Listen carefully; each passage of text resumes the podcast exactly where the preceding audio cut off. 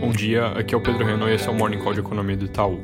Mercados globais começam o dia com um tom positivo depois de uma sexta-feira de altas. A gente tem na Ásia dados econômicos que mostram normalização mais forte na indústria chinesa e aumento dos estímulos econômicos no Japão, onde o Banco Central tirou os limites para suas próprias compras de ativos.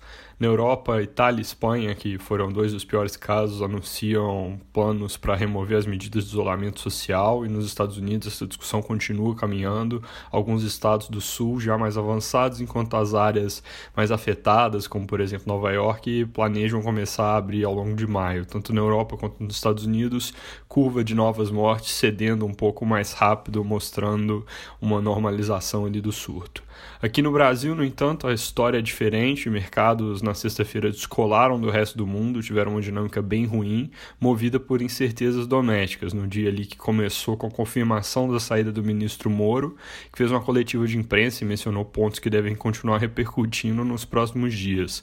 Jornais do fim de semana e de hoje cedo só falam sobre esse assunto e daqui para frente mercados devem ficar de olho nas movimentações políticas e nas notícias sobre investigações que estão sendo lançadas. Também vai ser importante monitorar se a agenda legislativa vai ou não ser afetada por esse clima mais confuso, dado que nessa semana Câmara e Senado deveriam votar, respectivamente, a PEC do orçamento de guerra e o pacote de ajuda a estados e municípios, que eu já discuti aqui diversas vezes. A parte de dados acabaram de ser as confianças do consumidor e do comércio, a primeira que é o 22 pontos, a segunda 26,9, seguindo a prévia da indústria ali que saiu na semana passada e sem muita novidade com relação ao relatório especial que a Fundação Getúlio Vargas já tinha divulgado no início do mês, apontando essas quedas bem fortes.